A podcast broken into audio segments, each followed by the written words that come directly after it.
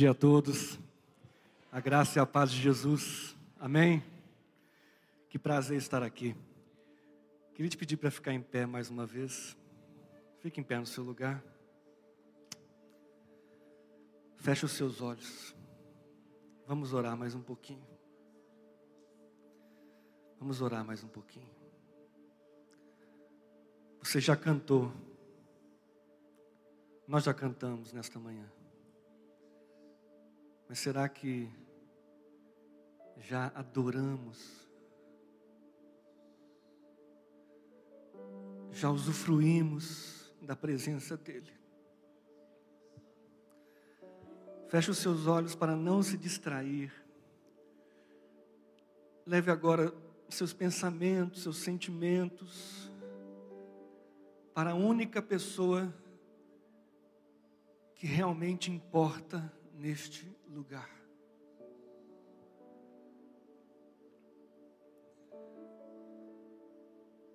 E essa pessoa não, não está aqui no palco. Essa pessoa está aí, a um braço de distância de você. Pessoa de Jesus. Jesus. Jesus. Jesus, vem neste lugar nós abrimos a porta para o Senhor entrar, nós abrimos a porta dos nossos corações. Vem, Jesus, salta as barreiras, salta as barreiras, quebra, quebra as muralhas, salta os obstáculos. Jesus passa, passa ao largo da incredulidade, da frieza, da indiferença. Olha com graça para os pecados que te ofendem, que te entristecem. Jesus, olha, olha para os famintos que estão aqui nesta manhã. Olha para os famintos, olha para os sedentos olha para o coração que, que nem sabe, que nem tem consciência do quão vazio está, do quão necessitado é, do quão carente é. Vem Jesus, vem Jesus, vem Jesus. Vem Jesus, feche os seus olhos e comece a chamar por Ele. Comece a chamar por Ele, não porque eu estou dizendo, mas porque você precisa. Não porque eu estou dizendo, mas porque você quer, porque você deseja. Não porque tem alguém aqui dizendo o que você tem que fazer, mas porque é o clamor do seu coração. Onde está o seu coração? Traga o seu coração para cá. Traga o seu coração para cá nesta manhã. Traga o seu coração para cá e coloque seu coração nele. Coloque seu coração nele, nele, nele, tão somente nele. É sobre ele, é tudo sobre ele. É tudo sobre ele. Oh Jesus, eu te amo tanto, Jesus. Nós te amamos tanto, Jesus. Pode vir, pode vir, Jesus. Pode vir, Jesus. Pode vir, Jesus. Pode vir, Jesus.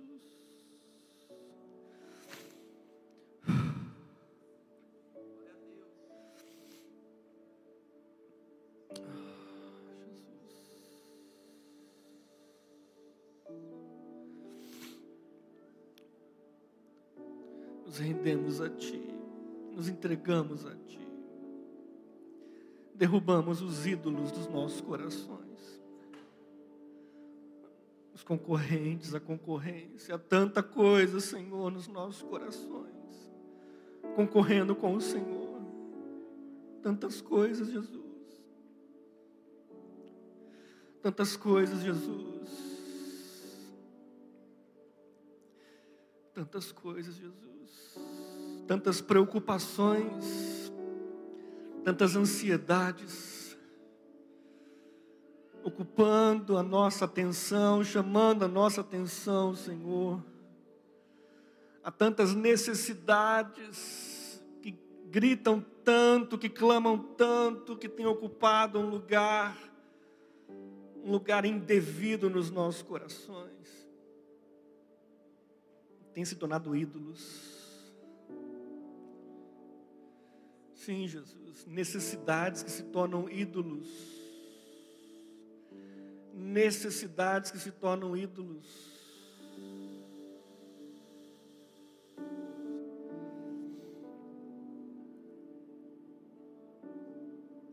Uma necessidade de cura que pode se tornar um ídolo. Uma necessidade de dinheiro que pode se tornar um ídolo. Uma necessidade de trabalho que pode se tornar um ídolo. Uma necessidade de afeto de amor, de carinho, que pode se tornar um ídolo. Um filho presente ou não presente, um filho que já veio ou que ainda não veio, que se torna um ídolo. Um casamento, uma família que veio ou que ainda não veio, que se torna um ídolo. Nossos sonhos, nossos desejos, nosso ego, que se tornam ídolos em nossas vidas. Ei. Ei, olhe para o seu coração. Ramasu kanalamate kanaseketa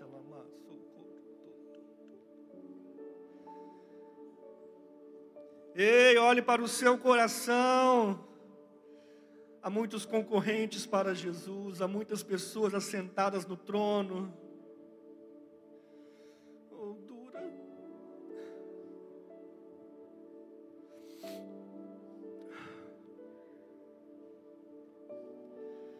Avalie o seu coração, olhe para o seu coração.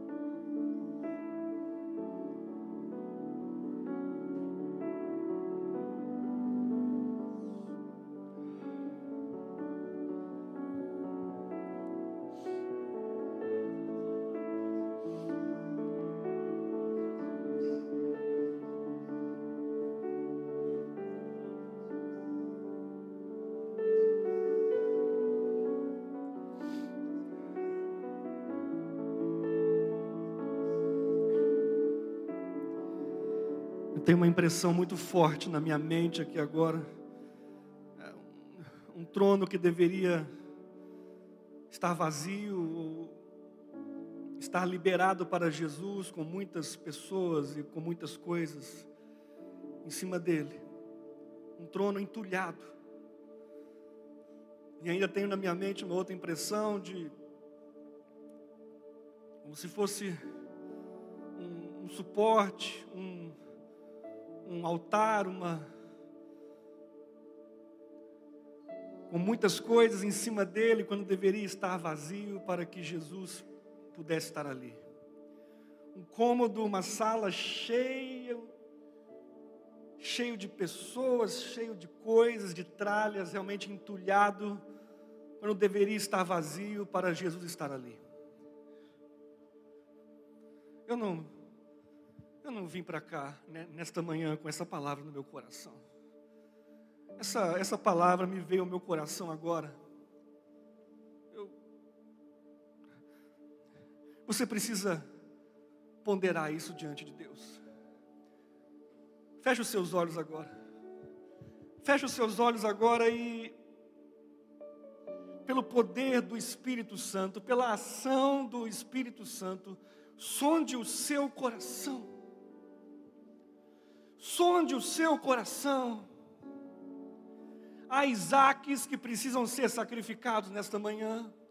Há ídolos que precisam ser derrubados nesta manhã.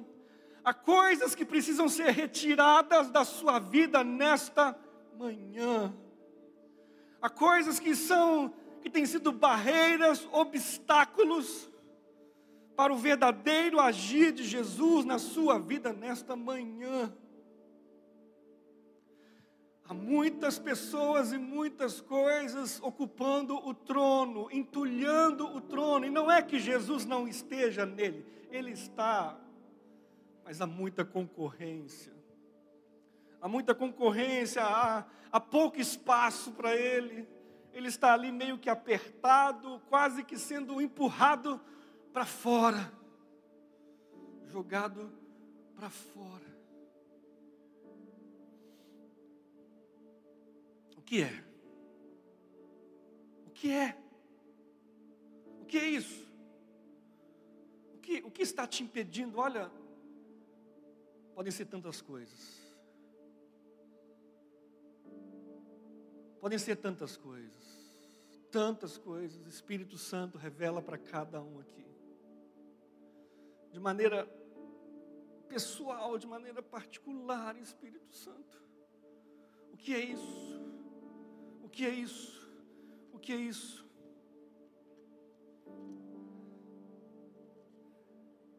Abra a sua Bíblia, por gentileza. No Evangelho segundo Marcos, Evangelho segundo Marcos. capítulo 11,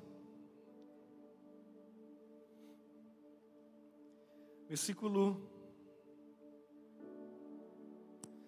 12.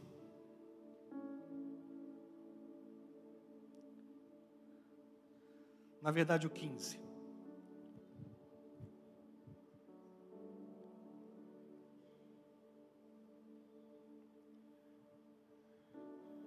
Marcos 11, 15 em diante. Diz assim: chegando em Jerusalém, Jesus entrou no templo e ali começou a, a, expulsar os que estavam comprando e vendendo. Derrubou as mesas dos cambistas e as cadeiras dos que vendiam pombas, e não permitia que ninguém carregasse mercadorias pelo templo.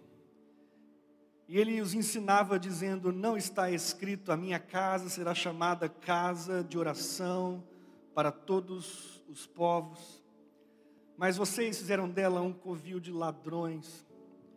Os chefes dos sacerdotes e os mestres da lei ouviram essas palavras e começaram a procurar uma forma de matá-lo, pois o temiam, visto que toda a multidão estava maravilhada com o seu ensino. Pode se assentar. Muito obrigado. Eu quero deixar claro para você que eu não iria pregar isso nesta manhã. Para que você creia, para que você creia que, que Deus está neste lugar, que o, Espírito Santo está aqui, que Jesus está aqui. E quero deixar claro para você que a questão não sou eu, não sou eu, a questão é Ele, a questão é Jesus. A questão somos nós e Ele. Nós somos irmãos, somos da mesma família, somos iguais. Ele é o nosso irmão mais velho, ele é o nosso pai. Ah, a nossa questão é, é, é, só com ele. É uns com os outros na, na comunhão, na, na intimidade, nos relacionamentos que nos impulsionam para frente, mas nossa questão principal é com Ele.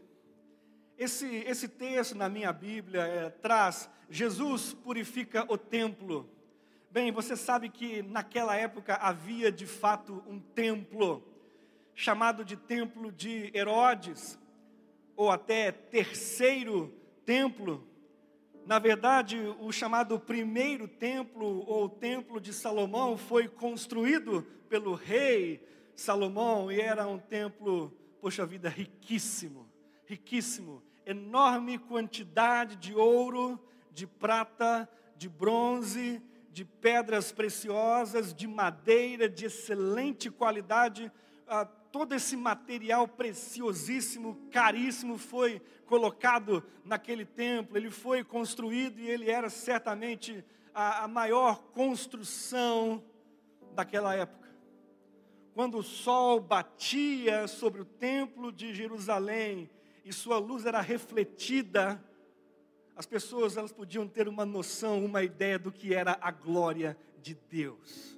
A glória de Deus estava naquele lugar, tanto espiritualmente, pela presença do Senhor ali, era a habitação dele, era a casa dele, como também na construção em si, no aspecto físico aquele era um templo magnífico. Mas vocês sabem que, devido ao pecado da nação, ao afastamento do coração da nação do Senhor, veio juízo sobre eles, e aquele templo então acabou sendo destruído destruído e pilhado. Toda a sua riqueza foi arrancada e foi levada em um processo que durou aí alguns anos mas muito interessante que os judeus, os israelitas não deram ouvidos aos seus profetas. Quando eles diziam: Olha, virá juízo de Deus e esse templo será destruído, e toda a sua riqueza será levada. Os israelitas não, não deram ouvidos aos profetas, porque pensaram: poxa vida, claro que isso não irá acontecer. Deus está aqui, Deus habita nesse lugar, Deus tem um compromisso com este lugar, com o nosso povo, isso jamais irá acontecer. O povo se apegou a promessas, a tradições, e relaxou na sua vida e na medida em que o pecado entrou naquele lugar, a glória saiu e finalmente a destruição veio. Mas Deus é um Deus de restauração, de graça, de misericórdia. E com Esdras e Neemias, tanto os muros quanto o templo foram reconstruídos.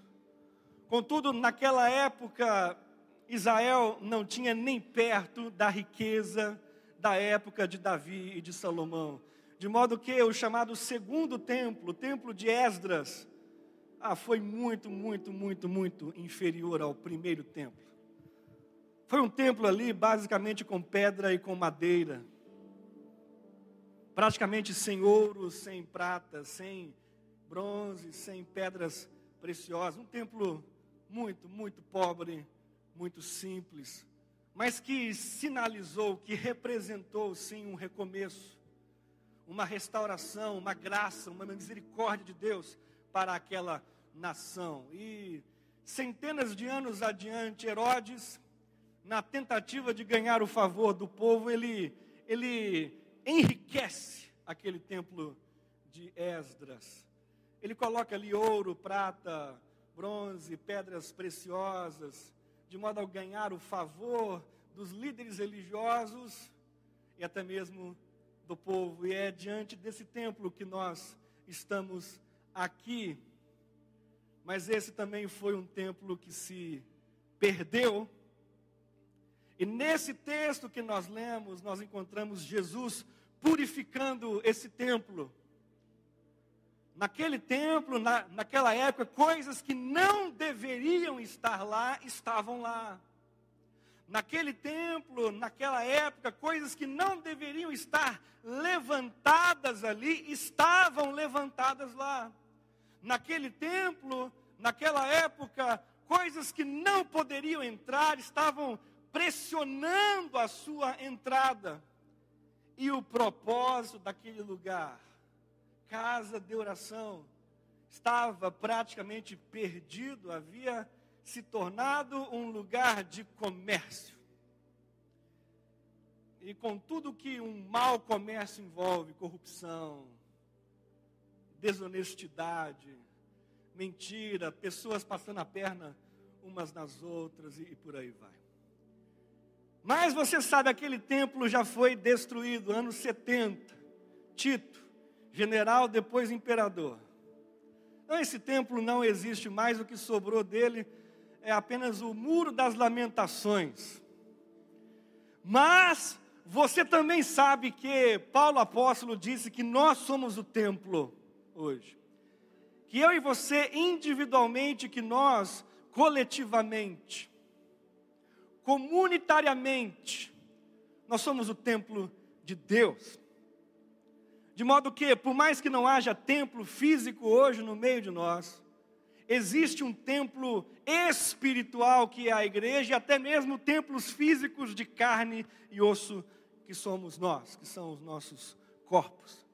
De modo que essa palavra sobre Jesus purificando o templo pode ter tudo a ver comigo e com você, com a minha vida e com a sua vida nesta manhã.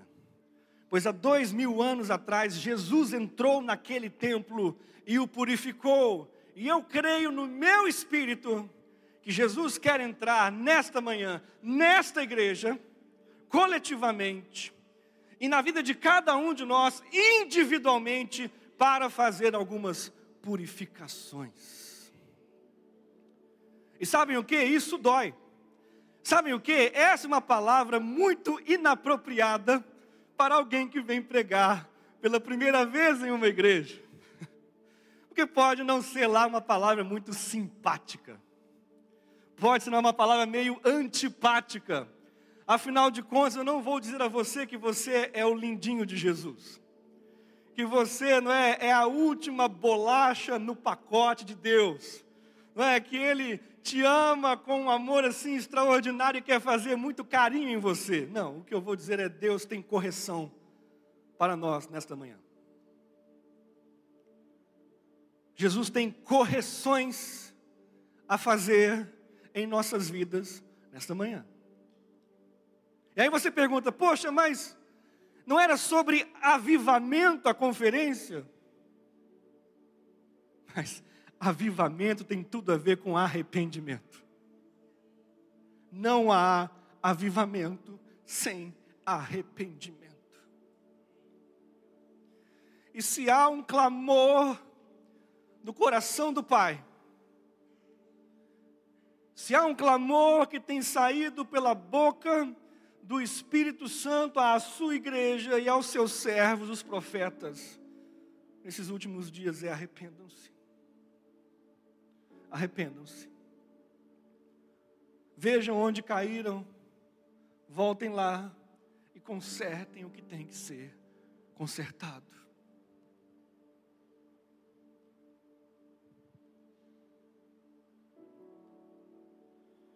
Purificação é um assunto tão indigesto muitas vezes que o verso 18 diz que após ter feito o que fez, após ter purificado o templo e ter falado algumas verdades para aquelas pessoas, os pastores da época, os líderes espirituais da época, começaram a procurar uma forma de matar Jesus, de eliminar Jesus, de calar a voz profética.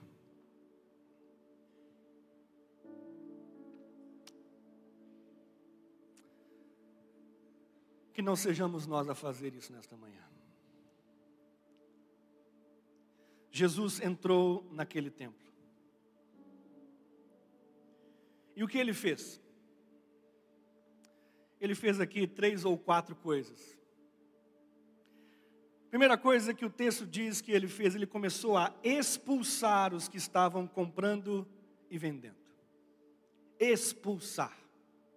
Bem, o que era aquele templo? Aquele templo era um local para sacrifícios serem oferecidos a Deus. E todo bom judeu tinha, tinha essa obrigação, vamos assim dizer, tinha esse chamado tinha essa tarefa a cumprir, que era oferecer sacrifícios a Deus. Para isso o templo existia, para isso os sacerdotes estavam ali. Mas a grande questão é que pessoas muitas vezes vinham de longe, vinham de longe para oferecer os seus sacrifícios a Deus. E ao virem de longe, algumas delas então não tinham como trazer animais, ou preferiam não trazer animais de tão longe. Saíam de suas casas, então, com o dinheiro local na bolsa. E ao chegarem em Jerusalém e no templo, tinham pelo menos duas tarefas pela frente. A primeira era trocar a moeda delas local pela moeda de Jerusalém. E por isso então é que existiam cambistas no templo. Esses cambistas eram homens ali com moedas de diversos locais e principalmente a moeda local de Jerusalém que trocavam então moedas de longe pela moeda de perto, local. E após então trocar as suas moedas pela moeda local, o próximo desafio era aquela pessoa comprar um animal que estava ali, a amostra que estava ali exposto, comprar um animal para aí então oferecê-lo ao sacerdote que o ofereceria a Deus. E não é muito complicado você perceber que nessa troca de moedas e que nessa compra de animais, o coração do homem é mau, é perverso, é corrupto e muita coisa errada acontecia. E Jesus entra e o texto diz então que ele expulsa de lá os que estavam comprando e vendendo. A princípio não era um problema. A princípio, compra e venda ali não era um problema, era algo para ajudar os que vinham de longe. Mas com o passar do tempo, aquilo que era o mais importante, aquilo que era o principal, aquilo que era o foco, que era a adoração a Deus, que era a oferta de animais em sacrifício a Deus, conforme a sua lei estabelecia, isso que era o core, que era o principal, que era o mais importante, começa a perder espaço para o que era secundário. E de repente, então, fazer os negócios, fazer o comércio, ganhar dinheiro, fazer uma boa venda, uma boa compra, passa a ser o mais importante. E é diante disso então que Jesus, ele entra literalmente chutando o pau da barraca. E ele entra então expulsando os que estavam comprando e vendendo. Porque estavam ocupando um lugar indevido. Porque estavam tratando coisas secundárias como as mais importantes. E aí a minha pergunta para você é: o que Jesus precisa expulsar da sua vida? Ou o que você mesmo, em parceria com Jesus, precisa expulsar da sua vida? O que é que começou até bem? O que é que começou até de maneira lícita, mas com o passar do tempo foi se desgastando? Foi se corrompendo. E de repente algo que era secundário se torna o principal. Ei, pode ser até um filho. Um filho pelo qual você orou tanto. Um filho pelo qual você batalhou tanto. Um filho no qual você tanto investiu. E no início era Deus e ele, e você tinha o coração colocado em Deus, fixo em Deus. Ele era o primeiro, era o principal. E você clamava ao seu Deus pelo seu filho. Mas de repente o tempo passou e as coisas começaram a se inverter. E hoje o seu filho pode ocupar o lugar de Deus e pode ser o seu Deus. Eu não sei o que é, Que o Senhor dê discernimento a cada um. Mas a grande questão é o que é que precisa ser expulso da sua vida. Expulso. Não deveria estar lá e está. Entrou. O que é que deveria ser expulso de sua vida? Pode ser um emprego, hein? Ah, pode ser um emprego, hein? Você orou por esse emprego. Deus te deu esse emprego. E você começou muito abençoado nesse emprego. mas de repente as coisas começaram a se inverter e a se corromper. E de repente sua santidade começou a ser perdida e vendida nesse emprego. E você passou a fazer coisas que não fazia antes. E você deixou de fazer coisas que fazia antes. E hoje então já não é mais como era antes de repente algo lícito se torna ilícito. E talvez Jesus tenha que entrar e expulsar algumas coisas, ou até te expulsar de lá. O que é? O que é? Expulsar. Ah, talvez seja uma pessoa, não sei. Uma pessoa que entrou na sua vida no início foi até bacana, foi até legal, mas as coisas se corromperam. E hoje é um ídolo que cobra de você sacrifícios pesados dia após dia. Eu não sei o que é, o que eu sei é que Jesus, para purificar o templo, ele começa expulsando coisas que não deveriam estar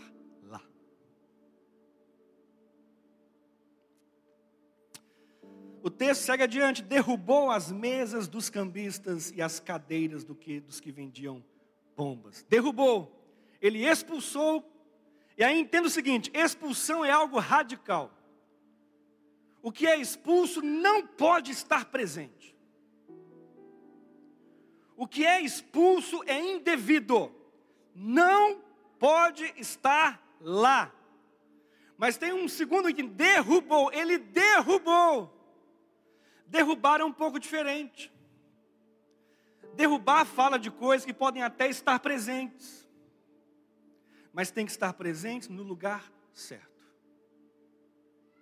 Não podem ocupar primazia, não podem ocupar prioridade, tem que estar no lugar certo. Ídolos têm que ser derrubados. Jesus não aceita dividir trono, espaço, ambiente, sala com outros deuses. Jesus requer exclusividade. É tudo para Ele, é tudo com Ele. Jesus não divide sua glória com ninguém. É por isso que diante dele tudo tem que ir ao chão. Tudo deve ir ao chão.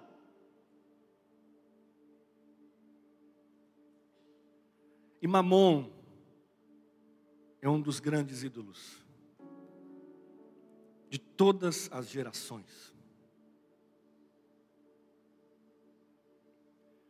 É por isso que muitas vezes você passa aperto financeiro. Olha, se você é crente de verdade, não tem como, você, a sua vida ela não está abandonada ao léu, você não está vivendo por acaso, você não está solto por aí as coisas vão acontecendo na sua vida espontaneamente, aleatoriamente. Não, se você é de Jesus, sua vida está nas mãos dele. E ele, como um bom pastor, te conduz pelo caminho. Muitas vezes até pelo vale da sombra da morte. Ele está lá com você, mas ele te conduz por esse vale. Por quê? Porque ele precisa derrubar algumas coisas na sua vida. Muitas vezes é o próprio Jesus que nos leva para a tribulação, para a provação, para o sofrimento, para que algumas coisas sejam agitadas, sejam balançadas em nossas vidas. E eu digo a você: tudo que é abalável será abalado e cairá. Quando nós passamos pela aprovação, somente o que não é abalável permanece. Eu digo a você, não há coisa mais frágil e abalável do que o dinheiro. E definitivamente não vale a pena colocar a confiança nele. Definitivamente não vale a pena ter uma noite de paz. Ah, como eu estou em paz e vou dormir em paz. Por quê? Porque minha conta bancária está cheia de dinheiro. Eu não tenho uma conta sequer em atraso, uma dívida, nada. Como estou em paz? Definitivamente isso não é nada cristão. Da mesma forma que você pode estar, às vezes, quebrado, endividado, não vou entrar no mérito daqui por quê, porque está assim. Mas se sua confiança está no Senhor, você dorme em paz, porque sabe que Ele cuida de você. Ah, como essa pandemia que acabou, mas parece que está voltando, não sei, né? Um negócio meio confuso. Como essa pandemia nos chacoalhou. E como muitas coisas foram abaladas e caíram. Talvez na sua vida foi assim. Mas eu digo a você, Jesus entra no templo para derrubar algumas coisas. Certas coisas têm que ser derrubadas. E eu imagino ali os cambistas, então, chorando, desesperados. Ah, as, as minhas moedas. E eles, né, ele chega ali meio que virando as mesas e os cambistas desesperados, de um lado para o outro, correndo. E muitas vezes nós não somos assim. Ele chega, ele entra na casa, ele entra em nossas vidas, começa a jogar algumas mesas para cima, a derrubar algumas coisas, e nós ficamos desesperados de um lado para o outro, correndo. Não, Senhor, não pode. É precioso, é valioso. Isso não, Senhor, isso não, Senhor.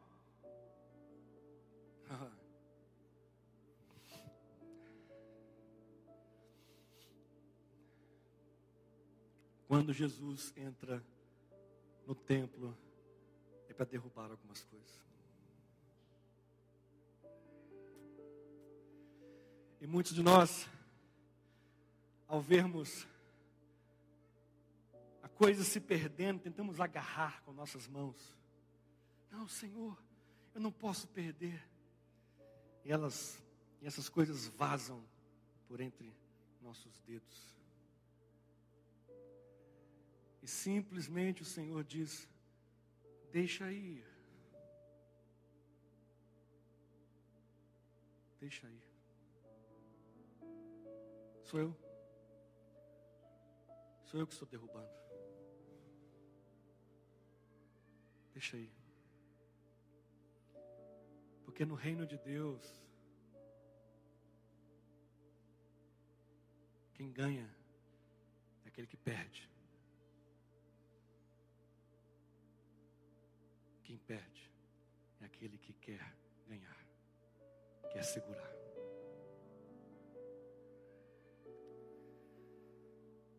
Mas o Senhor faz mais. Ele expulsa, ele derruba. E o verso 16 diz: Não permitia que ninguém carregasse mercadorias pelo templo. Também não permitiu. Ele fez resistência quando o texto fala de expulsar e derrubar, eram coisas que já estavam dentro. Eu repito, expulsar é o que está dentro e não pode estar dentro. Derrubar é o que está dentro, pode estar dentro, mas tem que estar no lugar certo. Agora, não permitir, são coisas que estão fora, querem entrar, mas não podem entrar. E sabem o que? Algumas coisas que dão errado em nossas vidas é simplesmente Jesus não permitindo que certas coisas entrem em nossas vidas. É livramento.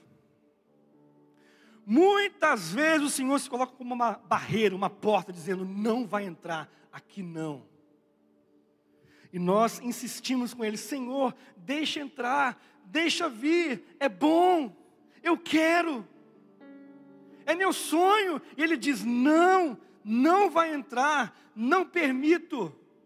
E nós insistimos, mas Senhor, é meu sonho, eu quero. Ele ali.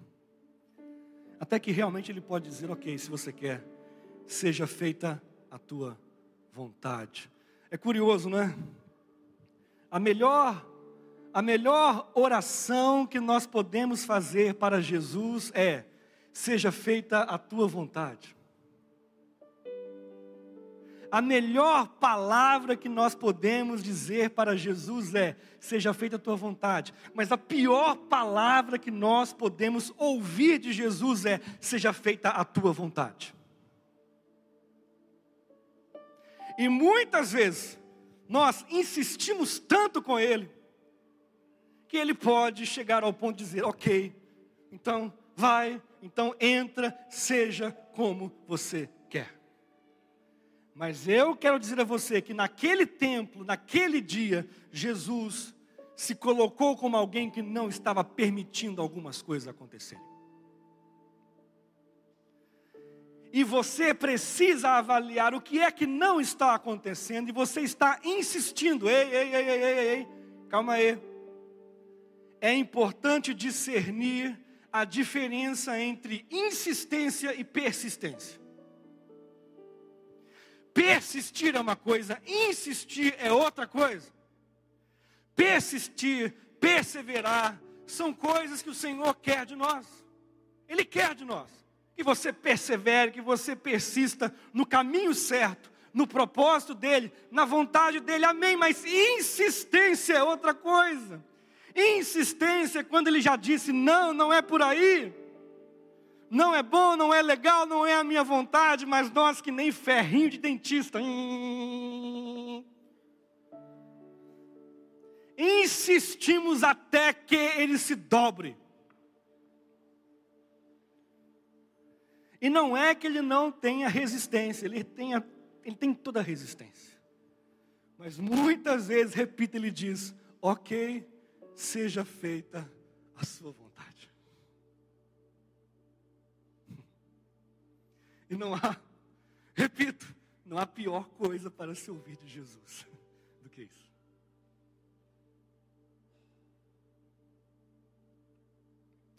E por fim, o texto diz: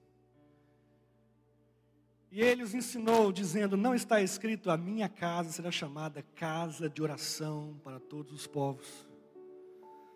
Mas vocês fizeram dela um covil de ladrões. Pela minha Bíblia aqui, é em Isaías 56, 7, que isso está escrito. A casa de Deus ser uma casa de oração para todos os povos. E o que ele está fazendo aqui neste momento está resgatando propósitos. Ele entra no templo para resgatar propósitos e identidades. Aquele templo não era lugar de comércio. Lá em BH tem um, um camelódromo, não sei se posso dizer assim, Shopping Oi só comércio ilegal legalizado. Hã? Entenderam, né? Só China, só chineses, vendendo sem nota, de maneira ilegal, mas em um lugar legal. Shopping Oi. Muitas vezes nós nos tornamos Shopping Oi.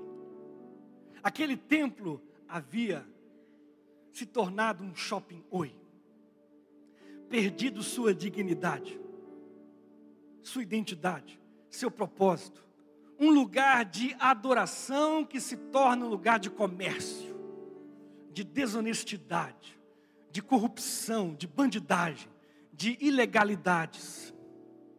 E Jesus vira e diz: Olha, essa era uma casa de oração. Vocês a transformaram em um covil de ladrões, mas esta é uma casa de oração. Resgate da identidade, do propósito. E quando Jesus entra para purificar nossas vidas, é isso que ele faz. Ei, você não nasceu para isso. Ei, você não nasceu para relacionamentos abusivos. Ei, você não nasceu meramente para fazer dinheiro e de forma desonesta. Ei, você não nasceu para ser subjugado pelo pecado, você nasceu planejado pelo Pai para ser um filho amado e cumprir os planos e propósitos do Pai para a sua vida.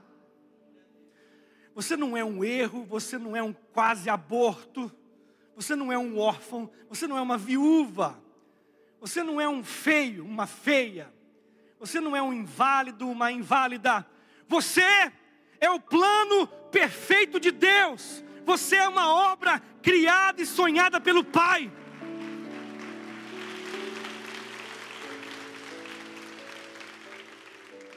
Mas para resgatar esse propósito e essa identidade, ele teve antes que expulsar, derrubar e não permitir.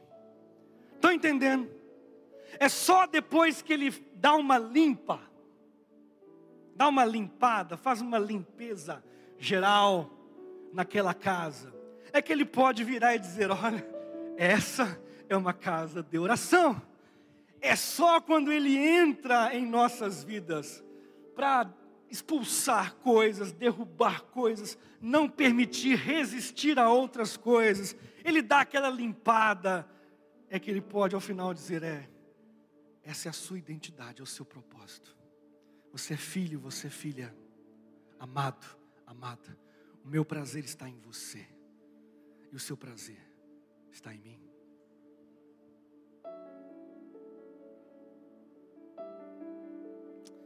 Você pode ficar em pé no seu lugar?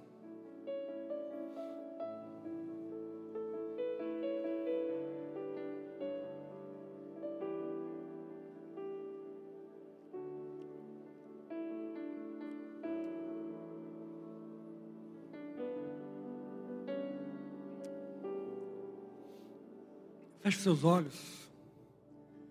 Se volte para Jesus agora. Se volte para Jesus. Jesus, Jesus está agora diante de você. Ele está a menos de um braço de distância. Se você esticar o seu braço, você pode tocá-lo. Ele está aí. Ele está aí. Ele está aqui. Ele está no meio de nós. Tu bem-vindo, Jesus. Sempre bem-vindo. Pode entrar, Jesus. Pode entrar nesta igreja. Pode entrar neste prédio. Pode entrar em nossas vidas. Pode entrar, Jesus. Expulsa o que não é bem-vindo. Expulsa o que não deveria estar presente.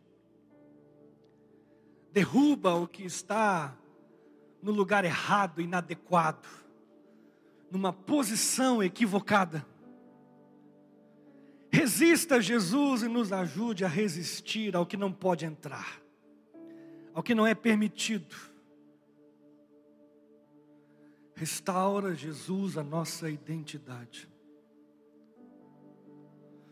Olha, se essa palavra fez sentido para você nesta manhã, eu sei que aqui na frente é, temos pouco espaço, mas eu, eu quero te incentivar mesmo que você não consiga chegar aqui na frente, mesmo que fique no corredor, mas é muito importante. É importante espiritualmente, emocionalmente, mentalmente, fisicamente, em todas as esferas é muito importante você dar um passo, você se mover, se mexer, você sair do lugar em que você está e ir para um novo lugar. Você, você compreende isso que eu estou falando?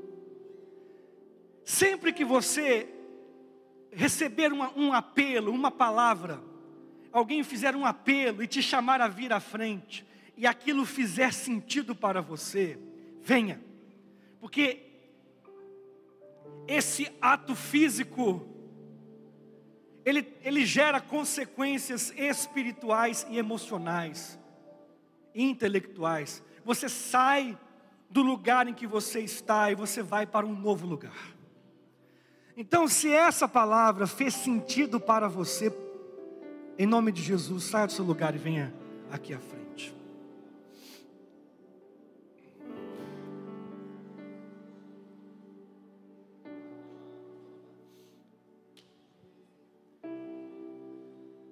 Que o Espírito Santo pegue você no meio do caminho. Pega Jesus. Pode pegar, Espírito Santo, quebrantamento. Eu ministro agora em nome de Jesus um espírito de quebrantamento. Sim, quebrantamento. Quebrantamento que não é emocionalismo. Quebrantamento que é obra do Espírito Santo no homem interior, no coração, no profundo da alma. Vem Espírito Santo. Vem Espírito Santo. Vem Espírito Santo. Vem Espírito Santo trazer convicção. Convicção, convicção de pecado. Convicção de pecado. Sim, sim. Vem Espírito Santo, revela com clareza. Com clareza como o sol do meio-dia. Claro como o sol do meio-dia. O que tem que ser expulso, derrubado, não permitido, resgatado, restaurado.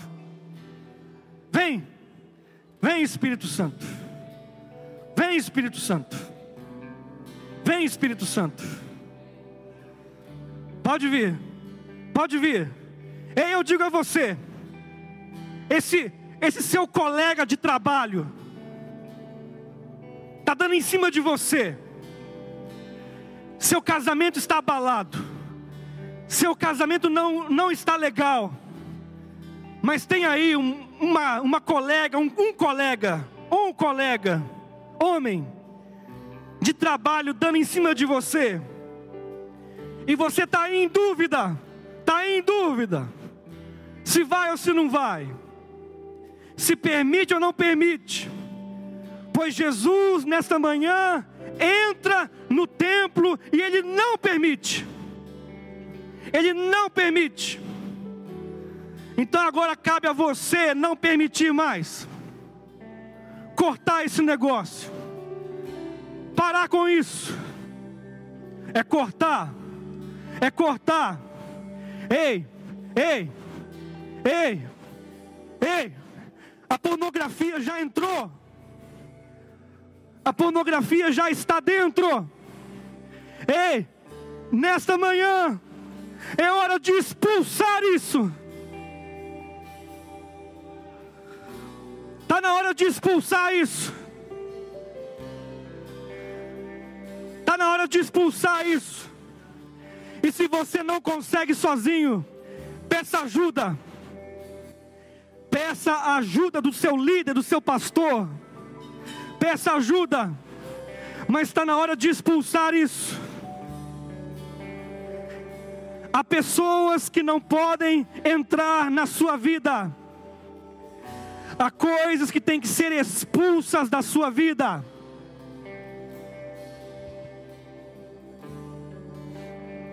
É. É. É.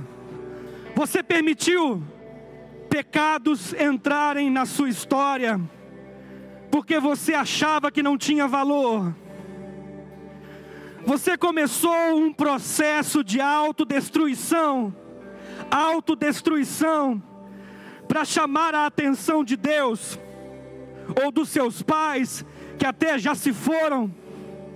Começou então a se autodestruir porque acredita que não tem valor. Mas nesta manhã, Jesus entra no seu templo, na sua casa, e ele diz que você tem valor que você é a menina dos olhos dele, que você é uma filha amada, e ele diz a você: expulsa da sua vida, expulsa da sua vida essas práticas, essas pessoas, expulsa da sua vida, é, derruba esse ídolo, esse namorado, namorada, derruba isso, coloca no lugar certo você precisa é de Jesus. Nenhum homem, nenhuma mulher tem o que você precisa. Nenhum homem ou mulher nesta terra tem o que você precisa. Derrube isso. Derrube isso. Derrube isso. Derrube isso. É Jesus, vai passeando. Espírito Santo, Espírito Santo, vem Espírito Santo, clareza, clareza. Agora uma explosão, uma explosão de luz e de clareza nas mentes, para que vejam claramente, para que entendam claramente, para que percebam de maneira inquestionável o que é que deve ser feito. Fala, fala, Senhor, fala, Jesus. Fala, Jesus.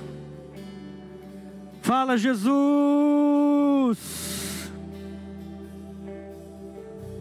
É. É, para alguns aqui, para alguns aqui ele está à porta e bate. Se você abrir a porta, ele vai entrar. Mas se você não abrir a porta, ele não vai entrar. Abra a porta para ele entrar. Não tenha medo do que você vai perder. Não tenha medo do que você vai perder. Porque isso não é nada se comparado ao que você vai ganhar. E o que você vai ganhar não tem nada a ver com este mundo, tem tudo a ver com Ele. Tem tudo a ver com Ele. Tudo a ver com Ele. Se renda a Ele. Se renda a Ele, se entrega a Ele. Se renda a Ele. Ele não quer ser o seu maior amor. Ele não quer ser o primeiro. Ele quer ser o único. O único. que tudo mais esteja nele, que tudo mais esteja nele. Oh Jesus, oh Jesus, oh Jesus,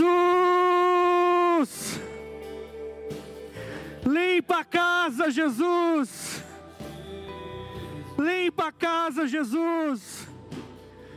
Limpa a casa, Jesus. Limpa o templo, Jesus.